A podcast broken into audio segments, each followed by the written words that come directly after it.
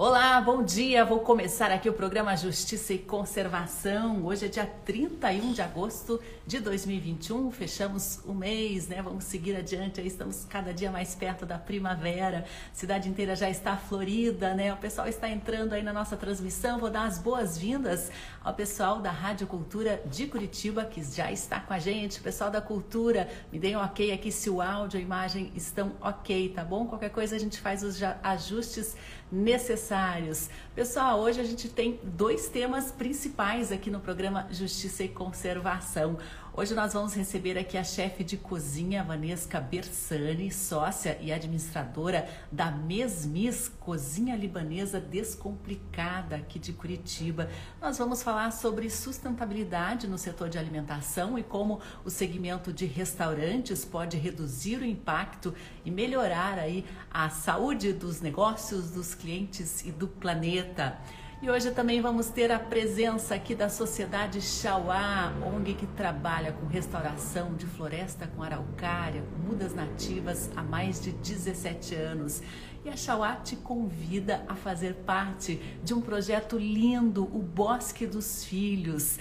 A Sociedade Chauá vai restaurar uma área totalmente degradada e transformá-la num legado aí para as próximas gerações, para seus filhos, os seus netos. E você pode participar desta campanha linda Bosque dos Filhos. Hoje a gente vai explicar tudinho, é muito fácil participar. A gente vai estar aqui com o Deco Sampaio, André Sampaio, que é ativista da natureza, engenheiro florestal, né, um dos fundadores da Chauá e também coordenador de projetos da Sociedade Chauá. O André vai estar ao vivo com a gente aqui a partir das 8h30. A gente começa falando sobre alimentação, sobre cozinha árabe. Vou dar as boas-vindas aqui para o pessoal que está entrando. Icama Org, bom dia Edson. Ficarei só um pouco indo vacinar. Que maravilha, que ótima notícia. Mas depois aqui o programa ele segue é, gravado né, no nosso IGTV, também no nosso Facebook. Quem quiser rever aí é muito fácil. Fundema Brusque está com a gente, Vernei Serafim de Itapuá, Maurício Kruger também, Kelly está aqui já a postos. Kelly, muito bem-vinda. Fique à vontade aí para participar. O pessoal do Mesmis Cozinha Árabe, Árabe Descomplicada já está a postos aqui para participar do nosso programa. Fernanda Polidoro, bem-vinda, Fernanda. Paola Bianca está com a gente aqui também. Lembrando, né, que estamos transmitindo pela Rádio Cultura e aqui pelas redes sociais do Observatório, arroba Justiça Eco. Você pode participar também das nossas transmissões ao vivo, tá, pessoal? Eu gosto muito quando o pessoal pessoal manda comentários, perguntas aí, dá o seu alô, conta de qual cidade está acompanhando, de qual país também. É muito bacana quando o programa fica bem interativo. E eu vou chamar aqui a Vanessa Bersani, essa chefe de cozinha, restauranteira, para conversar com a gente já a partir de agora. Vou enviar uma solicitação aí de transmissão, Vanessa. Talvez fale um pouquinho o áudio, mas já restabelece, tá bom? Enquanto isso, eu vou dar as boas-vindas para o pessoal que está acompanhando aqui. Deco Sampaio já está com a gente aqui. Deco, amei essa campanha. Bom dia, Vanessa, tudo bem? Vamos ajeitar aqui nosso enquadramento. Aí, você já tem uma história longa aí com culinária, né, Vanesca? Restaurante Mesmis, antigo Velho Oriente, e, e, agora uma trajetória ainda mais bonita, ligada também à sustentabilidade no ramo de gastronomia. Conta um pouquinho aí pra gente da tua história primeiro, né, da tua trajetória como chefe de cozinha. Seja muito bem-vindo aqui ao programa Justiça e Conservação. Obrigada, Sara. Um prazer estar aqui hoje com vocês para contar um pouquinho dessa história, porque são 20 anos já de, de atuação na gastronomia, né? E agora com uma, com uma mudança. Nós somos o antigo restaurante Velho Oriente, já bem tradicional em Curitiba, né? E agora nós estamos com uma trajetória diferente que mudou para o Mesmis. Era um projeto que nós tínhamos já, um projeto antigo, e que nós estávamos tentando colocar ele em prática, né? E veio a pandemia e a, a pandemia acelerou muitas coisas, né? E nós decidimos urgentemente colocar esse projeto. E daí surgiu o Mesmis com essa, na verdade, é uma mudança de mindset da empresa como um todo, né? Então a gente fez toda uma uma, uma mudança que eu vou estar aqui para contar um pouquinho para vocês como é possível fazer isso. É, exatamente. A gente vê aí, né? O, a gente tem conversado muito aqui no programa Justiça e Conservação a respeito do impacto da nossa alimentação, né, no meio ambiente, o impacto, o nosso impacto do consumo também. Também já conversamos a respeito de desperdício de comida, como isso, né, é, sobrecarrega a, os nossos recursos naturais, né, Vanesca? Mas vocês estão com uma proposta bem nova que alia aí saudabilidade, sustentabilidade e felicidade. Que tripé é uhum. esse? Como é que for, foi construído? Então, esses são os pilares do Mesmis agora, né? Nós fizemos essa reformulação de, de pensamento e o que a gente queria entregar para o cliente aqui em Curitiba, o que a gente queria mostrar é que a nossa comida, a comida libanesa é uma comida muito saudável. Né? Então ela. Acho que travou um pouquinho, Vanessa. Vamos tentar restabelecer como é que está. O... Acho que travou um pouquinho aí. Vou, vou pedir para você voltar um pouquinho no teu raciocínio. Voltou? Então vamos lá. É, tá um pouquinho instável. Vamos testar. Você tá no sinal do Wi-Fi? Qualquer coisa a gente deixa no 4G aqui, que às vezes o Wi-Fi fica um pouco instável. Vamos ver se melhora aqui. Deu certo? É, vamos, vamos tentar? Qualquer coisa a gente faz isso, vai para o 4G? Tá conseguindo me ouvir já? Tô te ouvindo, tô te ouvindo. Uhum. Então, me conte aí sobre esses, esses pilares que vocês construíram, estão né, em evolução também. Nós quis, a nossa vontade era unir e mostrar essa saudabilidade da comida libanesa. Né? É uma dieta milenar, uma dieta mediterrânea, muito saudável, e que hoje em dia a preocupação das pessoas se voltou também quanto a isso, né? O que eu estou comendo, da onde vem esse meu alimento, né? O que, que eu vou ingerir preocupação com a saúde mesmo. Então, a nossa comida, a comida libanesa, ela é uma comida muito saudável. A base de grãos, com azeite, eh, leite. Então, tem todo, toda essa, essas questões da comida saudável que a gente consegue atender esse público. Então, a nossa ideia era mostrar essa questão da comida saudável. É, sustentabilidade nós agregamos em toda a parte do nosso projeto né? porque desde a construção do, do Mesmis, né, que o Velho Oriente ele mudou de endereço. Né? Nós saímos de um local que já estávamos há 20 anos e fomos para uma outra construção, o que nos possibilitou fazer uma construção já de forma sustentável desde o início. Porque quando a gente pensa em restaurante, né, a gastronomia, você já começa a pensar em, é, em quais é, impactos que nós causamos consumo de água, consumo de energia elétrica, é, lixo que nós precisamos descartar. Então, todos esses pontos, eles já foram colocados desde o início no nosso projeto para que nós pudéssemos dar soluções para isso. E a felicidade, né? Porque nós é, queríamos, é, depois de uma visita que eu fiz ao Líbano em 2019, eu voltei de lá com, com uma imagem: o povo libanês é um povo muito alegre muito feliz, muito receptivo com todas as adversidades que eles encontram no, no país, né? Políticas, econômicas, é, sociais e religiosas, né? Então, eles enfrentam muitas dessas dificuldades, mas mesmo assim é um povo muito receptivo. Então, nós falamos: esse é o nosso tripé. Nós vamos trabalhar a saudabilidade, a sustentabilidade e a felicidade. Muito legal, né? É muito importante também a gente trabalhar com é, felicidade, porque a comida ela tem que ser prazerosa e a gente pode também unir isso, né, a um baixo impacto. E vocês têm tido um cuidado muito importante nos detalhes, inclusive, né, de embalagem, é, de processo dos alimentos, né? Queria que você comentasse um pouquinho sobre essa nova fase aí com o Mesmis, com a Mesmis Cozinha Descomplicada. Nós começamos isso lá na, na construção, né? Na verdade, sempre é muito é, clichê a gente falar, né, que cada um tem que fazer a sua parte, mas na verdade é isso mesmo, porque nós estamos muito atrasados já é, em fazer. Nós estamos usando muito mais os recursos naturais da terra do que nós deixamos a natureza se recompor, né, se restabelecer. Então, nós temos que fazer a, a, parte. Então, é, nós tivemos uma mudança de mindset na empresa e pensar o que, que nós podemos fazer, quais são os pontos onde a gente pode tentar minimizar esse impacto que nós causamos. Então, na construção do Mesmis já veio a ideia de é, o menor consumo de água possível. Então, nós fizemos captação de água de chuva, é, que tem no restaurante, as torneiras são com aeradores, tem acionamento de desligamento automático. Nós fizemos também a parte da energia elétrica. Uma das preocupações foi: vamos usar iluminação natural. A nossa localização permite isso.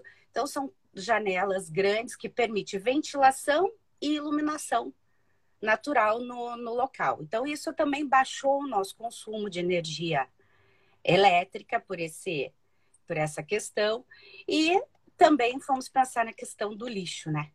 Como que nós podemos destinar esse lixo que nós produzimos? Nós temos que dar conta dele. Na verdade, a gente tem que pensar que nós não podemos simplesmente empacotar o nosso lixo, isso seja no comércio ou numa residência, não importa. A gente não pode pensar, ah, empacotei meu lixo, coloquei num saquinho, numa embalagem e botei lá na porta. E está resolvido o problema. Não, ele não está resolvido. Nós precisamos saber o que está acontecendo com esse lixo que nós estamos jogando fora. Então, o, o Mesmis começou, é, nós já adotávamos essas práticas é, no Velho Oriente e nós aperfeiçoamos para o Mesmis. Né? Então, todo o nosso resíduo orgânico, ele vai para compostagem. Nós temos uma empresa parceira aqui em Curitiba que ela faz a coleta desse resíduo orgânico. E daí você pode perguntar, né? Ah, mas isso é um custo a mais para o empresário, né? Sim, mas assim, grandes geradores de lixo, talvez muita gente não saiba, já são é, obrigados a dar conta do seu próprio lixo. Então, nós já temos essa obrigação. A prefeitura já não coleta mais o lixo de grandes geradores. Ou seja, o empresário já vai ter que gastar com essa coleta de lixo dele. Então, por que não fazer através da compostagem uma parte desse lixo, que seriam os resíduos orgânicos, que vão ser transformados em adubo e não vão para o aterro sanitário? Então, você já tem a possibilidade de, de reduzir essa, essa quantidade de lixo que nós enviamos para o aterro sanitário. É uma simples separação que você faz dentro da cozinha. Lixos orgânicos e o lixo seco, que no nosso caso nós já separamos e destinamos para os, os é, que a gente chama os catadores de lixo, né? Que é hoje, nós temos que dar atenção, é uma indústria que é da reciclagem do lixo. Então, tem os nossos catadores de lixo que já conhecem o estabelecimento, que você já fecha parceria com eles e eles passam no teu estabelecimento para recolher esse lixo. Ou seja, o que você está destinando para o aterro é, sanitário é a menor quantidade possível de lixo. Tá, daí você fala, pois é, a nossa preocupação foi um pouco mais além.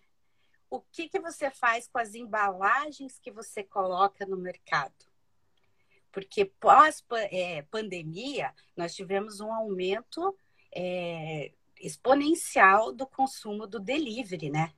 E das embalagens e tudo mais tá, essa embalagem chegou na casa do meu cliente com o meu, com o meu produto dentro. Eu tenho uma responsabilidade junto com o cliente, essa consciência que a gente quer quer espalhar é que assim quem compra comida também tem que ter uma responsabilidade com a sua destinação de lixo.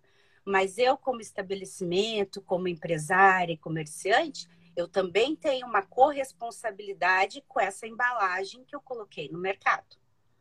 E como que nós vamos fazer isso? Foi onde nós começamos a estudar melhor e entender que existem empresas que fazem a logística reversa, ou seja, é a compensação ambiental dessas embalagens que eu estou colocando no meio ambiente, que na verdade já é uma lei. Né? Nós temos a política de resíduos sólidos desde 2010, que obriga, né, que eh, diz que as empresas têm que reciclar pelo menos 22% daquilo que elas colocam no mundo, né? Então, é um, é um valor, é um, um percentual bem pequeno, se comparado a países europeus, que essa, esse percentual atinge de 80% a 90%. Né? Então, o nosso 22%, mas é lei. Né? Então, o Mesmis decidiu que nós íamos compensar 100% das nossas embalagens. E é o que hoje nós estamos fazendo. Então, nós primeiro temos uma curadoria para selecionar as embalagens. Digo, não é uma tarefa fácil, porque é, tem, não são todas as embalagens que dão certo para determinados alimentos. Nós não temos uma oferta muito grande ainda de embalagens biodegradáveis, elas custam mais caro do que as tradicionais, mas nós temos que incentivar esse mercado, porque ele só vai ser possível se nós começarmos a comprar. Né? E isso vai gerar uma demanda que vai melhorar os custos para todos os empresários. Então, nós temos que incentivar isso. Então, nós fazemos uma curadoria de seleção de embalagens, embalagens que tem. Nós usamos ainda, sim, algumas embalagens de plástico porque não tem uma similar no mercado que possa transportar esse, mas é o nosso produto. Porém, essa embalagem que nós utilizamos, ela tem um valor no mercado da reciclagem. Então, é uma embalagem de plástico de melhor qualidade, que ela vai ter valor e que nós mostramos para o nosso consumidor que ele pode, na verdade, reutilizá-la antes de descartar. E quando for descartar, quando acabar a vida útil dessa embalagem, aí sim ele tem que se preocupar com descartar corretamente. Muito legal, olha só, está recebendo os parabéns aí da equipe Bersani, Ismar e Cláudio estão te dando os parabéns aí pela sua é, técnica, né, pela sua a, qualidade como empresária, né, como administradora. Leonel está acompanhando a gente aqui de Porto Amazonas, né, brasileiro desperdiça muito alimento. Parabéns pela inovação.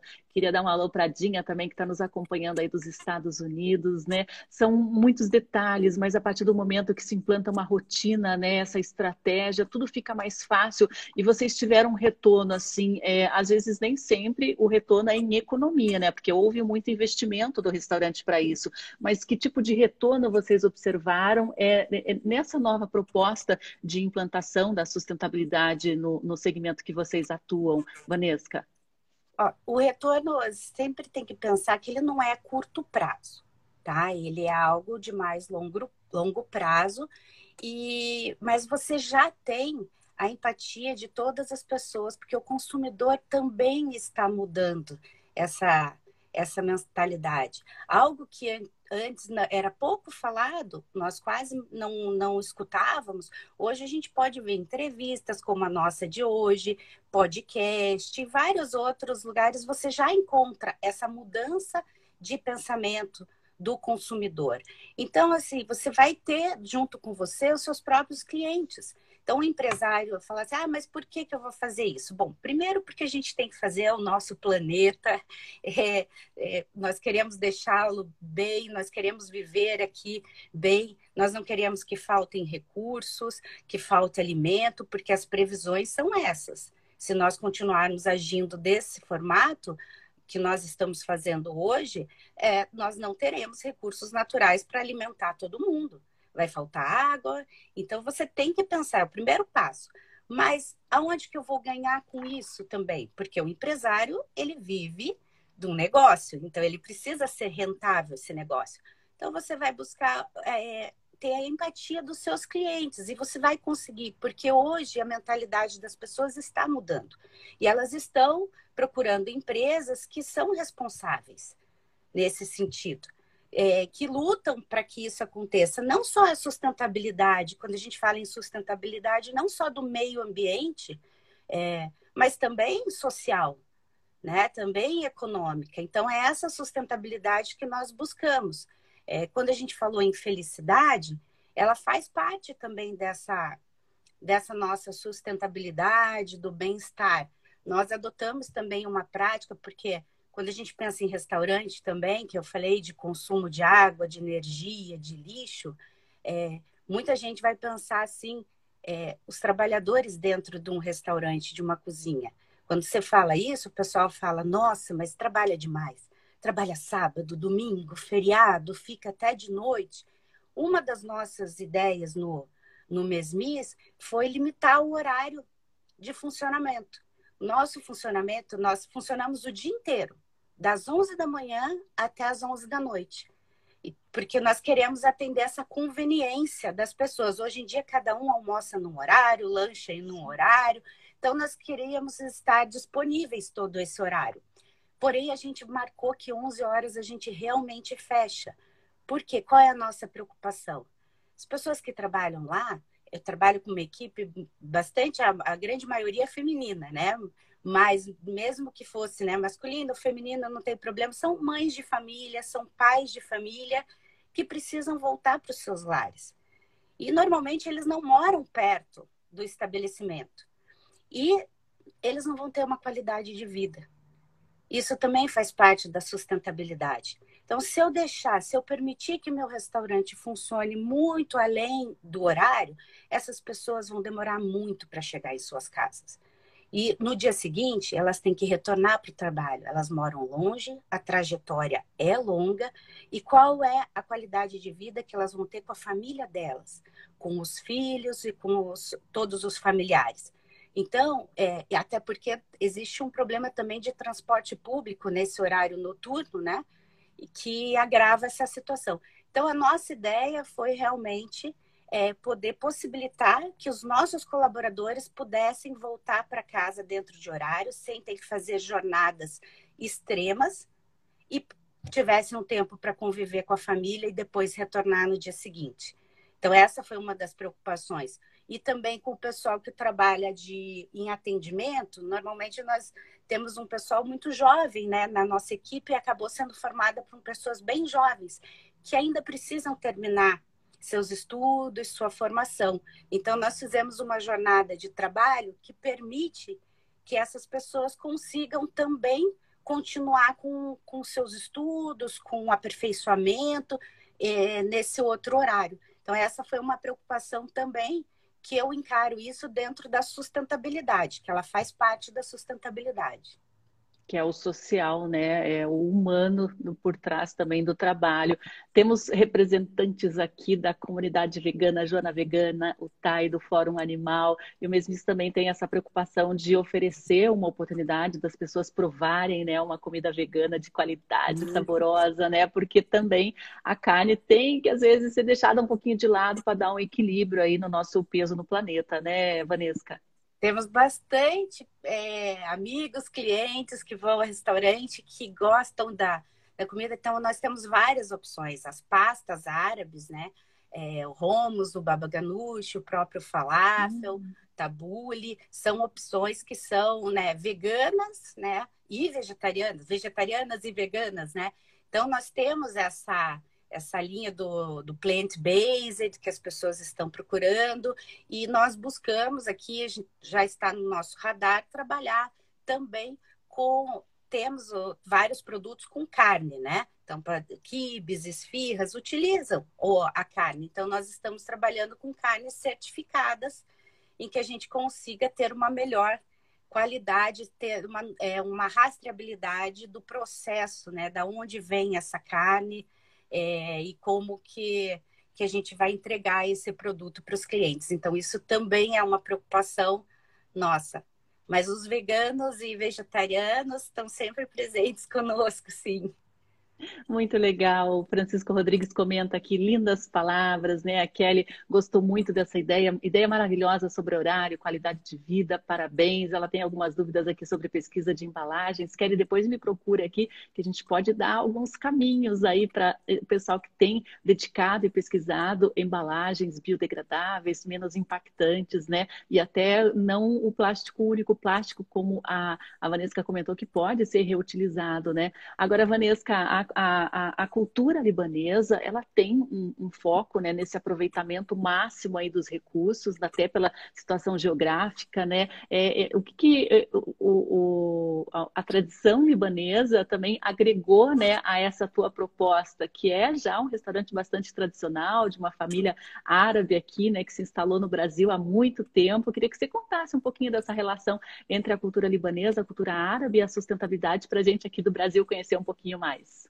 É, eu tive uma, uma experiência muito bacana em 2019, quando eu tive, eh, estive no Líbano, né? Nós ficamos vários dias lá para fazer uma imersão mesmo e conhecer esses novos lugares. E tivemos a oportunidade de conhecer esse projeto é, do chefe Kamal Muzak, no, no Líbano. E ele começou como um projeto de, de mercado, né, de agricultores locais, né, de fortalecimento dessa cultura do, do plantio de pequenos produtores que eram levados para a capital, né, que é Beirute. E hoje ele se tornou um projeto social grande de sustentabilidade, que ele tem um, um restaurante que trabalha com resgate das tradições libanesas e tudo.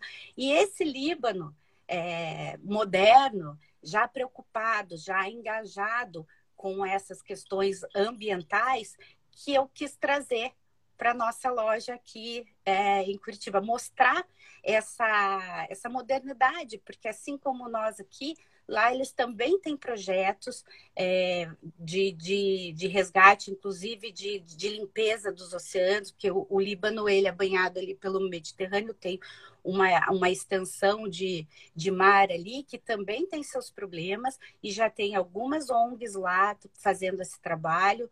Esse trabalho do chefe do Kamal, que é de levantar essas tradições e cultura libanesa através do alimento, produtos orgânicos, é, de pequenos produtores. Então, nós estivemos juntos, fiquei hospedada na no, no hotel que ele coloca. É, tivemos nossas refeições nesse restaurante que ele propõe fazer isso e ficamos encantados com esse, encantados com esse trabalho que ele fez e decidimos trazer um pouco desse desse Líbano moderno, preocupado, né, da Beirute, que é uma capital incrível, é, efervescente, para a nossa experiência aqui em Curitiba. Que legal, muito bacana. Tô louquinha para conhecer os pratos veganos vegetarianos aí do Mesmis. Fica aqui no Água Verde, né? Para quem quiser conhecer, quer dar um serviço final aí para a gente finalizar, de endereço, de, de redes, Vanesca?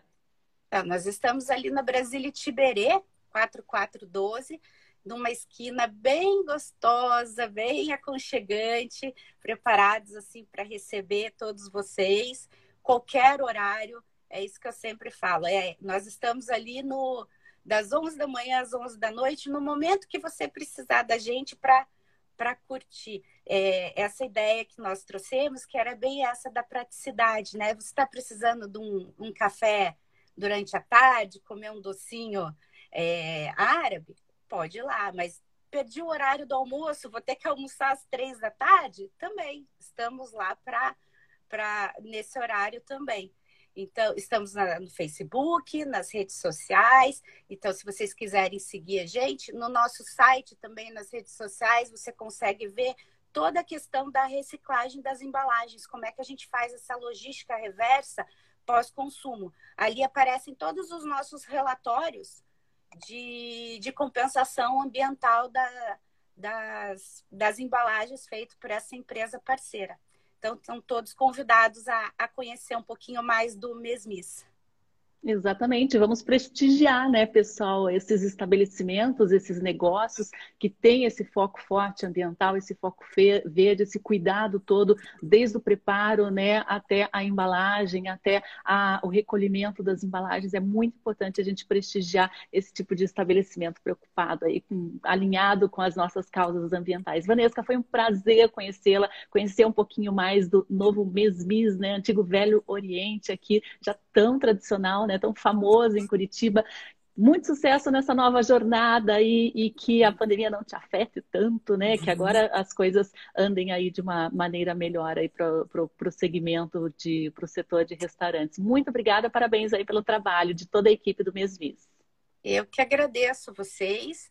Vamos continuar assim com todos os cuidados, né, que nós precisamos, mas o setor já está caminhando para uma melhora, né? E com todo mundo vacinado, com todos os cuidados até o fim, acho que vamos chegar a um, a um final. Se Deus Muito quiser, legal. né? Sim, é, tá liberada aí para começar os seus trabalhos, né? Aí no alto da tua tela tem um xizinho que você consegue sair aqui da live, tá, Vanesca? Até breve. tchau, tchau, um abraço. Até. Vou deixar aqui um abraço também para o pessoal do Iratu.org, que está com a gente aqui acompanhando, para o Daros também. Inclusive, pessoal, agora a gente falou aqui sobre cozinha, né? Deu até um pouco de fome aqui, mas a gente vai falar agora sobre restauração de florestas. Eu vou convidar o pessoal da Sociedade Chauá para entrar aqui na nossa transmissão. O pessoal da Sociedade Chauá atua há muitos anos aí com restauração de floresta nativa, né, com a produção de mudas da floresta com araucária. E a gente está com o André Sampaio, Deco Sampaio, que é engenheiro florestal, ativista, escritor, um dos fundadores aí da Chauá e é coordenador de projetos. Bom dia, André, bem-vindo aqui novamente ao programa Justiça e Conservação. Bom dia, Sandra, tudo bom? Bom estar aqui de novo. Bacana. Muito legal. Eu estou apaixonada por essa campanha Bosque dos Filhos. Conta pra gente, vocês vão pegar uma área degradada e transformar num bosque, num legado aí para as próximas gerações. Exato, exato. A gente gostou do, do resultado do outro crowdfunding, né? Da campanha de financiamento coletivo e falou: ah, vamos tentar mais um e vamos tentar agora um específico da ONG. O outro era muito voltado ao meu livro, né? Mas agora esse é específico da ONG, da Sociedade Xalá, né? A gente trabalha 17 anos com espécies ameaçadas de extinção, e daí por isso pensou, ah, poderíamos fazer um bosque, mas a gente pensou um bosque para quem? E os nossos diretores, o Pablo e a Marília, eles acabaram de ter uma menininha, a Flora. Então a gente conserva a Flora, tanto a Flora nativa, como agora a Flora criança também. Então a gente pensou, então vamos fazer um bosque para os filhos, né? Para esse, essa menina que chegou, a Florinha, e para todo mundo que apoiar a nossa campanha. Então, a gente, e um bosque exclusivo de espécies ameaçadas e com um desenho também paisagístico muito interessante. A gente está fazendo um desenho paisagístico em formatos de, de como se fossem pequenos pequenos fetos, sabe? É, só olhando lá no site para entender o que eu estou querendo falar. Ah, eu vou tentar é... mostrar aqui, porque é muito legal esse projeto, sensacional. Tem aqui no Catarse, né? Eu vou tirar aqui da, da, da minha imagem tá. para tentar mostrar aqui o site, tá? Porque agora o Instagram Beleza. não deixa mais colocar a imagem ao vivo, mas eu vou dar um, é, jeito é chato, aqui. Né? Aqui é a área, né, que vocês vão fazer. Tem aqui bastante, uhum. bem ilustrativa, já tem um entorno ali com, com, com uma mata, né? É essa região já. aqui que vocês querem é, reflorestar com espécies ameaçadas de extinção, André? Exato, essa parte em verde ali vai ser o bosque. Daí é, é uma propriedade privada do Pablo e da Marília, só que o bosque vai ser aberto para visitas e tudo mais. Né? Então, é uma área que vai ficar destinada à nossa ONG, né? um legado mesmo. São espécies, uhum. são, vão ser acho que mais de 10 espécies que a gente vai utilizar, todas ameaçadas de extinção, dentro de listas vermelhas, né? vai ter araucária, vai ter embuia, sassafrás, um tipo de ingá diferente, que é o ingá lenticifólia, o guabiju, é, a curitiba prismática, né, o butiá, né, Palmeiras também, o butiá, o carandaí. Então, eu, eu, acho que vai ficar um bosque lindo, se tudo der certo, né, se a nossa campanha funcionar. É um bosque que a pessoa vai poder visitar e, cada, e quando a pessoa coloca é, dinheiro na nossa campanha, apoia a nossa campanha, ela ganha recompensas, né? Ganha camiseta, ganha livro, ganha caneca e ganha uma muda no projeto que e vai ficar uma homenagem para alguém. Então você vai ter uma muda lá com o seu nome, com o nome, com o seu nome e o nome de, de alguém que você está homenageando. É, a gente pensou, geralmente são os filhos, mas pode ser o, o avô, o neto. Então, aí a pessoa chega lá e vai ter um mapinha mostrando aonde que foi plantada a muda que ela ajudou. Então, ela vai poder visitar com o neto, poder visitar com o filho aquela árvore no futuro, acompanhar até o crescimento dela. Que vai demorar para esse bosque ficar um, um, um, bosque realmente, né? Mas é, é o uns... é esse. 15, 20 anos para essas árvores tomarem um, corpo razoável, né? Agora eu queria que você falasse Sim. aqui, eu achei o desenho aí dos caracóis que vocês vão ah. montar. É, é, é, fala um pouquinho aí sobre esse projeto, como que vocês pensaram, o que, que representa, o que, que tem de simbologia também. É, então, é, isso, isso ele segue um padrão, o pessoal deve conhecer, algumas pessoas devem conhecer a sequência Fibonacci. Ela é uma, uma sequência matemática utilizada muito em, em artes em geral e foi descoberta em, na natureza. Então você vê muita coisa na natureza segue o padrão da sequência Fibonacci, que forma esse desenho aí que você vê, um tipo de caracol. Né? Então muita coisa artística e na natureza tem essa sequência intrínseca ao desenho. Então a gente vai fazer um bosque dessa maneira também. Então a, o alinhamento do, do, plantio segue é, a sequência Fibonacci. E por coincidência também parece, coincidência não, porque a natureza assim parece um fetozinho, né? Você vê um feto dentro da barriga ali encolhidinho, parece. Então a sequência ali é vários fetos, a criança crescendo dentro da barriga, como se fosse isso. Algo assim a gente tentou simbolizar. Muito legal. Aí tem, vão ser sete módulos, né? Eu acho que dá 700 mudas. A gente quer completar o bosque inteiro, mas a gente vai seguir os apoios, né? Então, quanto mais gente apoiar, mais a gente consegue chegar até o final aí e completar esse bosque, né? Olha só. Aí é mais ou menos como vai ficar e a quantidade de espécies ali, né? Os desenhos tem aqui. Ó, pessoal, eu estou mostrando para quem tiver interesse de, de, ver essas imagens, os detalhes da campanha, eles estão aqui no Catarse, tá? Bosque dos Filhos. Dá um Google aí, bo campanha Bosque dos Filhos da Xauá, que você encontra os canais bem facilmente. Agora o pessoal está perguntando aqui onde é que fica mesmo. Isso aqui é em Araucária, né, Deco? Não, isso é em Campo Largo, é na região Campo rural Largo. de Campo Largo. É, é fácil acesso lá, tem fácil acesso não, porque ali é um labirinto de estradas de terra, mas você chega tranquilo, sem, sem furar pneu e sem encalhar o carro. Vai, e é um lugar, é uma região rural, assim, bem bonita ali, bem legal. É um corredor ecológico bem conectado, é muito bonita a região. E, é, e claro, isso aí vai demorar 20, 15 anos para ter um começo ali do bosque, né? Vai ficar bonito. Ah, e também apoiando a campanha, a gente vai fazer uma pequena casinha ali no local, aconchegante, que a pessoa vai poder se hospedar também.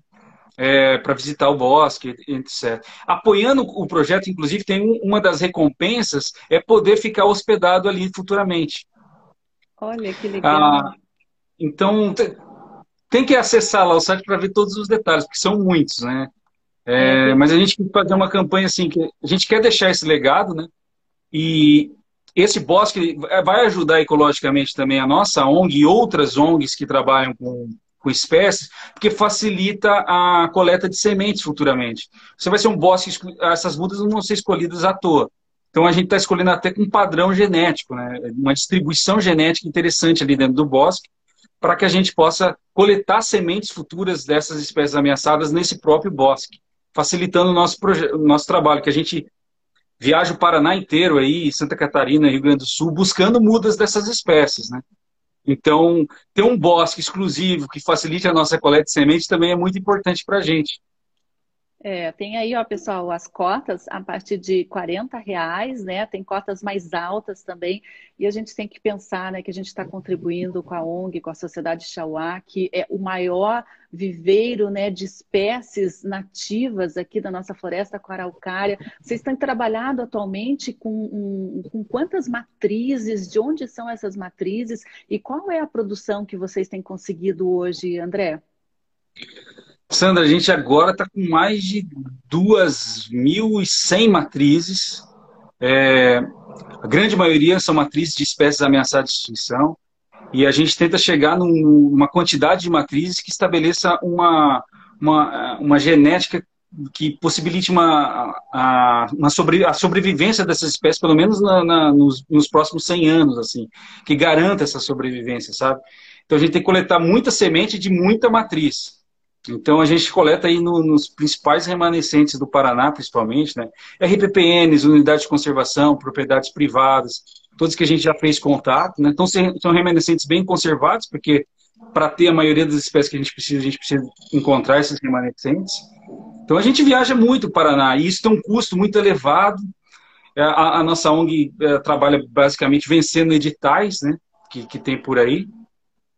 Só que a concorrência é enorme e com a pandemia esse número de editais caiu muito. Então a gente está precisando dessa ajuda financeira que o crowdfunding pode ajudar. E além disso, vai, é, é, é, um novo projeto que a ONG está fazendo. Não é só uma ajuda à ONG geral, mas também um novo projeto que é o Bosque dos Filhos. Né? Então a gente espera que dê tudo certo. Tem até o final do ano para completar a campanha, uma campanha mais longa tá indo bem, mas agora tá, faz tempo aí que ninguém apoia a nossa campanha. A gente começou a ficar preocupado. Ainda bem que vocês da Justiça de Conservação estão ajudando a gente na divulgação, porque essa divulgação é muito difícil realmente chegar até as pessoas, né? Não é fácil. Oh, Você deve saber, né? Ah, sim, a gente faz às vezes algumas campanhas e conta muito com, com os apoiadores, né? Sem eles a gente não é nada, o pessoal que está engajado na mesma causa, né? Ó, oh, a Mazília aqui diz que já comprou a cota, né? Tá dando uma sugestão para fazer uma área de campo, imagine dormir, né? Numa área de floresta assim, ah, restaurada pela oh, Xauá. Pode ser legal. uma ideia, pode ser uma ideia, verdade. O Sobânia está dizendo aqui que o Tom Grando, biólogo, está te mandando um abraço, está acompanhando junto com ele lá. Grande Tom, grande Tom. Um abração.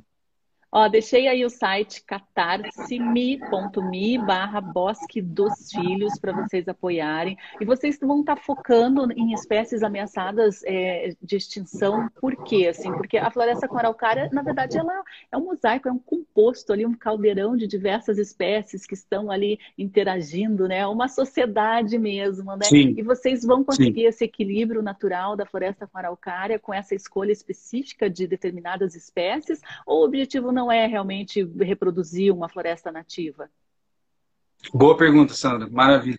É, é para ser um bosque paisagístico, é para ser uma, um bosque de passeio, né? Então, ele não tem esse intuito de restauração da floresta, então a gente não vai trabalhar com espécies pioneiras e depois secundárias, aquela transformação toda que uma restauração exige. É um bosque que vai ter exclusivamente espécies ameaçadas e isso dá uma manutenção muito maior, porque você tem que ficar cuidando muito dessa muda, porque ela primeiramente, ela não vai estar no ambiente que ela gosta, você vai ter que cultivar esse ambiente ali, irrigando bem, conservando, não deixando tomar, porque elas são sensíveis. Então, só que algumas espécies crescem mais rápido que a outra, então a gente fez um modelo que ajudasse isso, por exemplo, as palmeiras vão crescer mais rápido, vão dar uma ajuda no sombreamento, entre outras características, mas é em si para criar um bosque paisagístico, um bosque de passeio, que as pessoas possam ir para para visitar essas árvores, que são em homenagem a elas, e para nossa ONG conseguir coletar, claro, futuramente, essas sementes dessas espécies ameaçadas com maior facilidade. Não só a nossa ONG, como vários viveiros que são parceiros nossos, que, que vão poder estar tá coletando sementes lá. Então, você vai estar tá proporcionando uma coleta facilitada de espécies que são muito difíceis de, da natureza você coletar. Tirando a araucária, que é uma espécie que se coleta com maior facilidade, as outras espécies todas ali que são ameaçadas é, são complexas de se achar em remanescentes e, e, coletar sementes. Então, o bosque vai ser essa ajuda aí para você conseguir produzir mais muda dessas espécies que são raras na natureza, mas não, não por ser raras não, não quer dizer que elas não são importantes, né? Elas são muito importantes, principalmente no, no final da estrutura da floresta, elas que vão compor né, a, essa estrutura final, muitas delas são as que compõem a estrutura final e deixam uma, essa, a floresta araucária com aquela estrutura maravilhosa que a gente gosta. Quem conhece um bosque bem conservado, de um remanescente bem conservado de floresta araucária, sabe o que eu estou falando, né? Aquelas árvores grandes, aquela, aqueles troncos enormes, é, é uma coisa maravilhosa. Então, só que é difícil de ver hoje em dia, a gente quer que isso seja possível no futuro e o bosque vai ajudar. Vai ajudar muito. muito. Iratuorg, muito lindo projeto. Coloca os turistas para plantar. É, mas não é tão simples esse plantio. O André está falando aqui que são bebezinhos bem birrentos aí para se desenvolver, né? Se não for o cuidado de pessoal especializado, como os engenheiros, aí, o pessoal da Xauá, né? É, restauração parece algo simples. Destruição é algo muito simples, né? De um dia para o outro você destrói tudo. É. Agora, restaurar é, com as mãos humanas, né, é, é Deco, é muito complexo o trabalho. Nossa, é é realmente muito difícil, porque o resultado você só vai ver 10 anos depois, né? O começo dele ainda, assim. E acontece muita coisa em 10 anos, né? Pega fogo, tem vandalismo numa área, é... ou você, por um motivo, deixou a manutenção errada em um por um mês, pronto, veio um mato, matou, formiga, é praga. É, é muita coisa que acontece, é difícil realmente. Quando você visita um bosque que você fez um plantio há 10 anos atrás, hoje a gente está conseguindo fazer esse tipo de coisa. É, ah, ó, vamos visitar tal local. Você vê, nossa, olha que se transformou. É, um, é muito satisfatório, é muito legal. Eu acho que as pessoas que apoiaram o nosso bosque vão poder sentir isso, vai demorar, mas vão poder sentir, né? Vão mostrar. 15 anos depois você leva seu filho lá e falou, ó, o pai, o pai e a mãe ajudou a plantar aqui essas árvores e formou esse bosque. E hoje a sociedade Caxauá continua coletando semente. Tomara que a gente continue. Mas é garantir que esse bosque vai estar lá, porque não tem jeito de tirar ele. ele, ele a gente não está querendo ganhar uma reserva legal, nada disso. É uma área exclusiva do bosque mesmo, é uma área mais de vegetação. Então, é realmente uma ajuda e é um legado que a gente quer deixar. É um bosque que não é só para Chauá, é para os viveiros, é para as pessoas visitarem. É, e, e, é isso, é, a gente quer realmente ajudar o meio ambiente, como a gente vem fazendo há 17 anos, é um trabalho árduo, e esse bosque vai ajudar muito, gente. Então, por favor, colaborem, é só uma mudinha. É, só uma mudinha não, é um mundo importante, de uma espécie importante que você vai estar ajudando lá. A Patrícia aqui comenta que é de Belo Horizonte, Minas Gerais, e vai colaborar, tá dando parabéns aí. A Kelly, que maravilha, parabéns pela ação, vou divulgar. A Eliane também achou sensacional a ideia. Iratu, sim, educando e plantando, muito bom. A Eliane, né, a geração seguinte deve perpetuar. A Masília Ponto Eco, vocês estão coletando somente sementes, não conseguem mudas nessas coletas e viveiros. Como que é esse trabalho, né, de, de, de coleta das matrizes? Porque ao mesmo tempo que vocês precisam, né, dos filhotes dessas espécies, vocês também não podem ali degradá-las, né, feri-las. Como que, que, que vocês têm feito? Com semente mesmo? É, a maioria é semente, só que tem algumas espécies que são muito difíceis. Por exemplo, a, a canela sassafrás é uma espécie que a gente é, faz três anos que ela não estava dando sementes. Ela estava mais de três anos que ela não estava dando sementes. Você não encontra, pelo menos aqui no Paraná, grande parte do Paraná. Santa Catarina ali você encontrava alguma coisa. Mas no Paraná, assim, ela, ela parece que é, é trianual ou quadrianual que ela dá sementes. Ano passado ela deu uma enxurrada de sementes mesmo. Foi assim, a gente falou. A gente pensou que tinha algum problema, que ela provavelmente não ia dar mais semente. Mas ano passado deu, deu muito, a gente conseguiu muita coleta. Só que esse ano já a gente está vendo que não vai ter semente de canela sassafrás. Nenhum dos nossos remanescentes a gente está encontrando. Então, o que a gente está fazendo é um pouco é, a riscagem não recomenda que as pessoas façam isso, não saiam no mato coletando isso, mas para essas espécies a gente às vezes, para casca nessa a gente está coletando plântulas no, no, na própria vegetação, né, uma quantidade pequena, claro, por matriz, mas levando para o viveiro também, dá mais trabalho e tudo, mas é para conservar aquela genética que está sendo colocada ali. Muitas dessas mudinhas que caem na floresta morrem, né? Vão morrer. E, e essa a maioria dessas espécies elas estão ameaçadas por fatores genéticos. Então, porque você tem um, um, uma floresta araucária, principalmente, é muito fragmentada, esses remanescentes desconectados, e essas espécies muitas vezes isoladas, esses remanescentes, com poucos indivíduos. Então, você tem um, cruzamento ali, uma endogamia muito grande, né? Entre parentes e tudo. Então, você precisa coletar em diversas áreas e fazer essa reconexão é, plantar em muitos mais fragmentos essas espécies, para que elas possam depois se cruzarem com diversidade, né?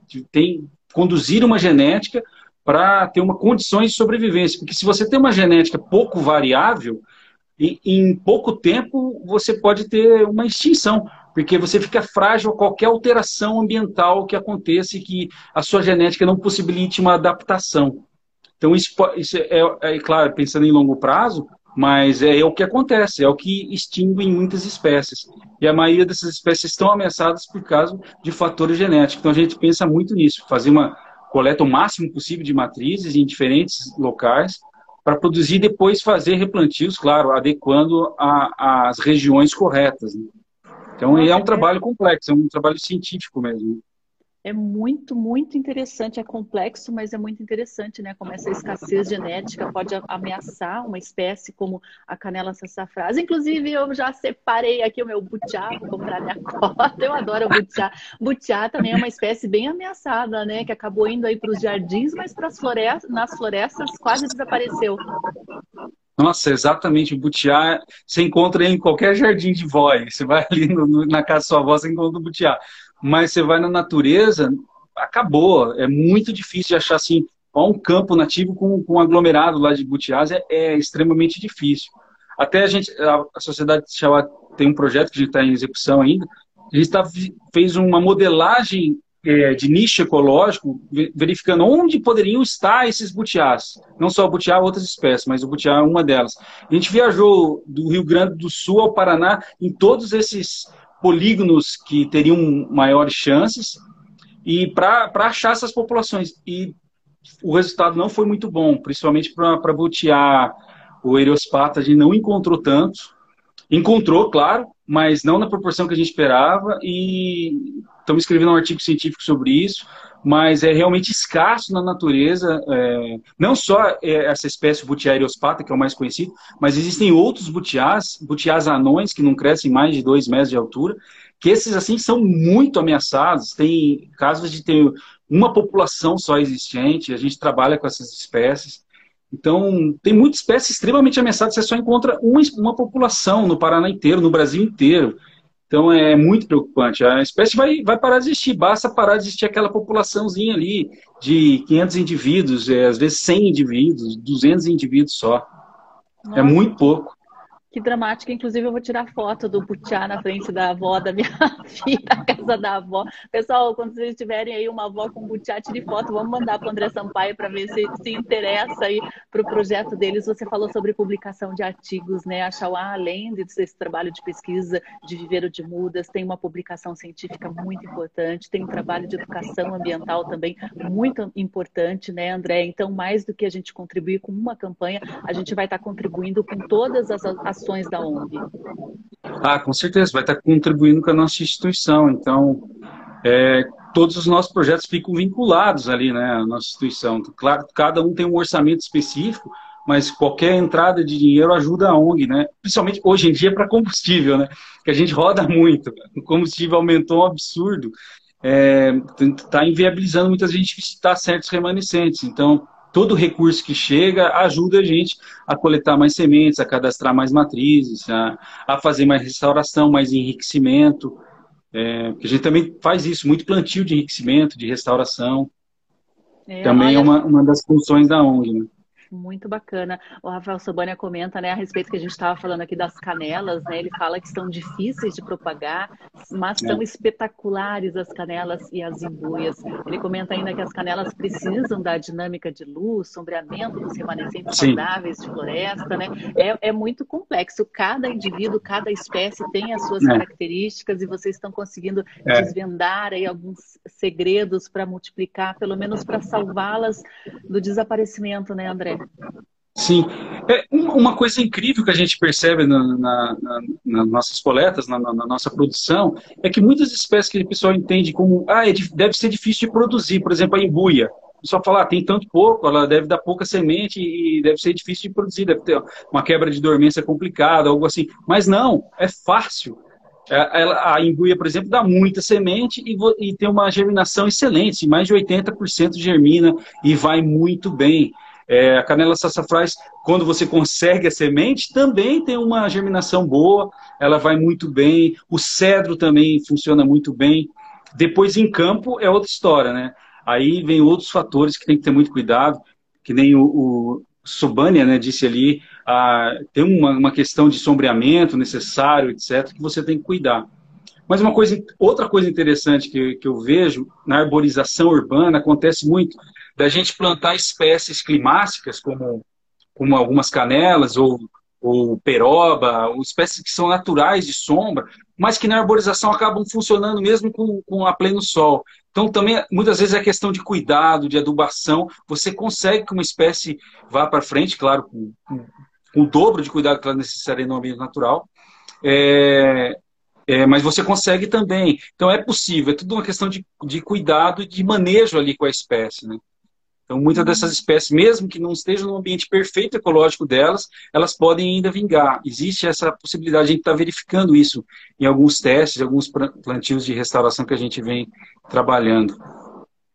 Pessoal, então ajudem aí a campanha Bosque dos Filhos, compartilhe, comprem cotas, tem a partir de 40 reais, tem cotas mais altas que dão até direito à hospedagem na casa que será construída neste bosque, tem camiseta, tem livro como recompensa. Pessoal, escolha aí a cota que mais se enquadra no teu gosto, no teu bolso também e ajudem muito a compartilhar essa campanha lindona. A Kátia Amaral, né? Tenho Mudas de Pau Brasil, ela pergunta se te interessa aí para a sociedade Xauá. Vocês fazem essa coleta direta, esse recebimento, essa venda direta ao consumidor também, ou só para projetos mesmo específicos de restauração?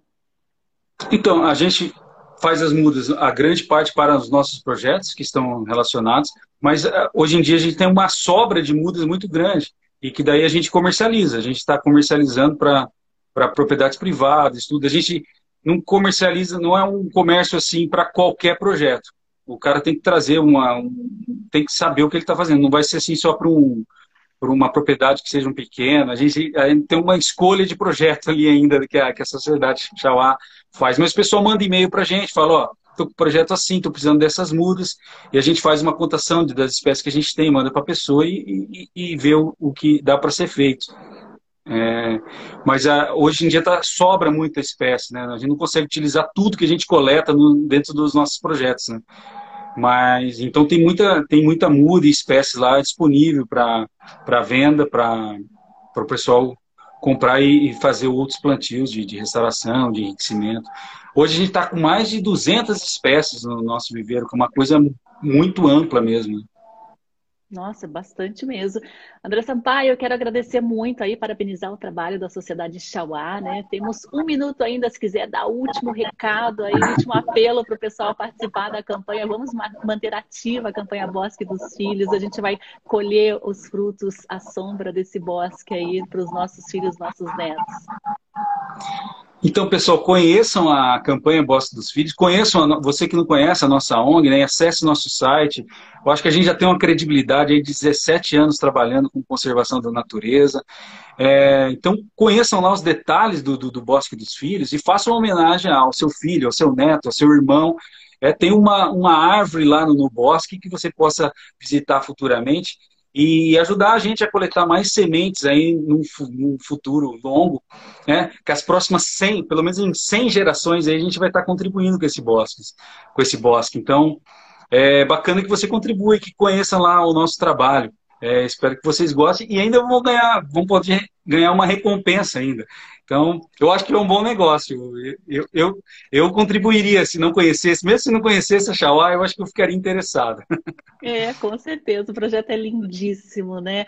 Um legado muito bacana. Obrigada, Deco. Um ótimo trabalho e um resto, uma ótima semana para todos da Sociedade Xauá. Quem tiver interesse também em saber um pouquinho mais do trabalho, acesse as redes, o site da Sociedade Xauá, entre em contato se tiver alguma dúvida. O pessoal é muito bacana mesmo. Um abraço, André, um abraço a todos. E amanhã a gente tem live especial e a gente vai falar sobre o refúgio de vida silvestre de Alcatrazes. A gente vai receber a Kellen, que é a gestora do ICMBio de Alcatrazes. Vai receber também o Christian Dimitrios, cinegrafista de vida selvagem, com muitas imagens maravilhosas que ele produz.